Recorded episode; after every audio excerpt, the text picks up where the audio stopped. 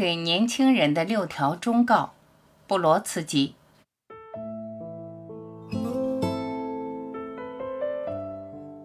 作者简介：约瑟夫·布罗茨基，1940年至1996年，俄裔美国诗人、散文家，诺贝尔文学奖获得者。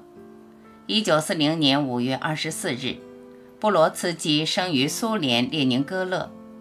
一九五五年开始创作诗歌，一九七二年被剥夺苏联国籍，驱逐出境，后移居美国，曾任密歇根大学驻校诗人，后在其他大学任访问教授。一九七七年加入美国籍，一九八七年获得诺贝尔文学奖。主要著作有诗集、诗选、言论之一部分，《二十世纪时》。至乌拉尼亚，以及散文集《小于一》等。接下来，我们就一起聆听布罗茨基给年轻人的六条忠告：一、保持语言的精准，像对待银行账户那样，尝试创建和对待你的词汇，时刻专注并增加你的积蓄。这样做的目的不是促进卧室口才。职业成功或成为交际场合的雄辩家，而是为了尽可能充分、精准地表达自己，保持自身的平衡。每一天，人们的心里都会发生很多变化，表达方式却一如既往。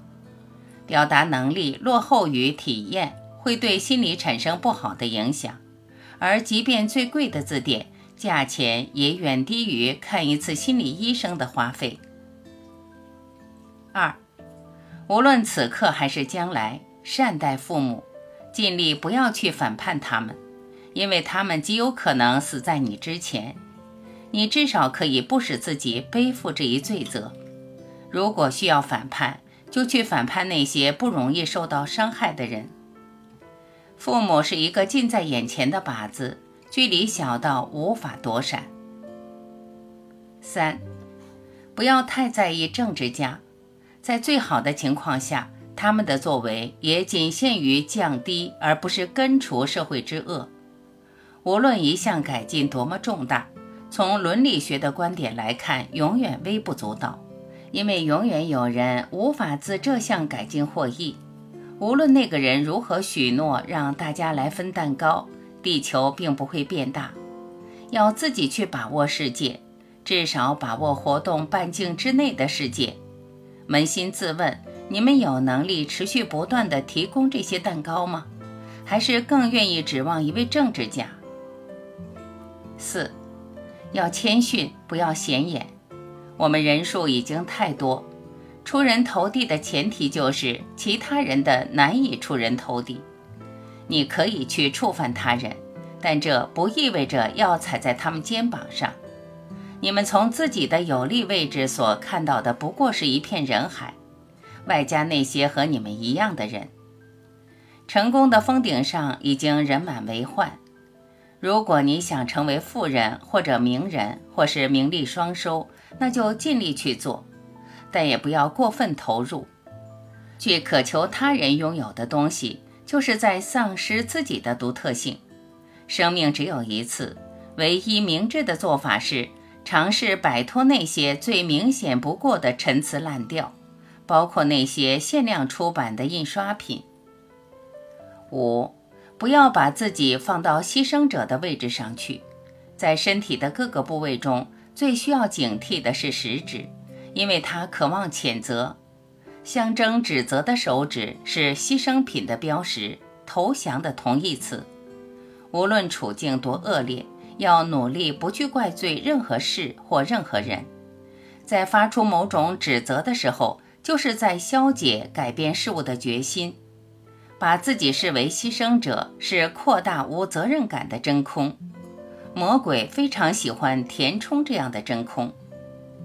六，这不是一个好地方，但却是我们唯一能落脚的世界，没有其他选项。即便存在选项，也难以保证它就比这个世界好得多。罗伯特·费罗斯特说：“最好的走出方式永远是穿过。尽量不去关注那些试图让你的生活不幸的人。如果无法逃避他们，就忍受他们；一旦脱离了他们，则要尽快的忘记他们。尽量不要谈论你们遭受的不公正对待，无论听众多么喜欢，因为此类故事将延长敌人的存在时间。很有可能，他们就指望着你们滔滔不绝，把体验转告他人。没有任何一个个体值得他们实践非正义或者正义，重要的是反应和回响。因此，请赶紧从他们中间或他们身边走过，当他们还是黄灯，还没有变成红灯。要在意识中或言语中忘掉他们，但不要因为自己原谅了或者忘掉了而自豪。首要的事情是忘掉。这个决定未必能让天使们高兴，但它一定能刺痛恶魔们，这在如今十分重要。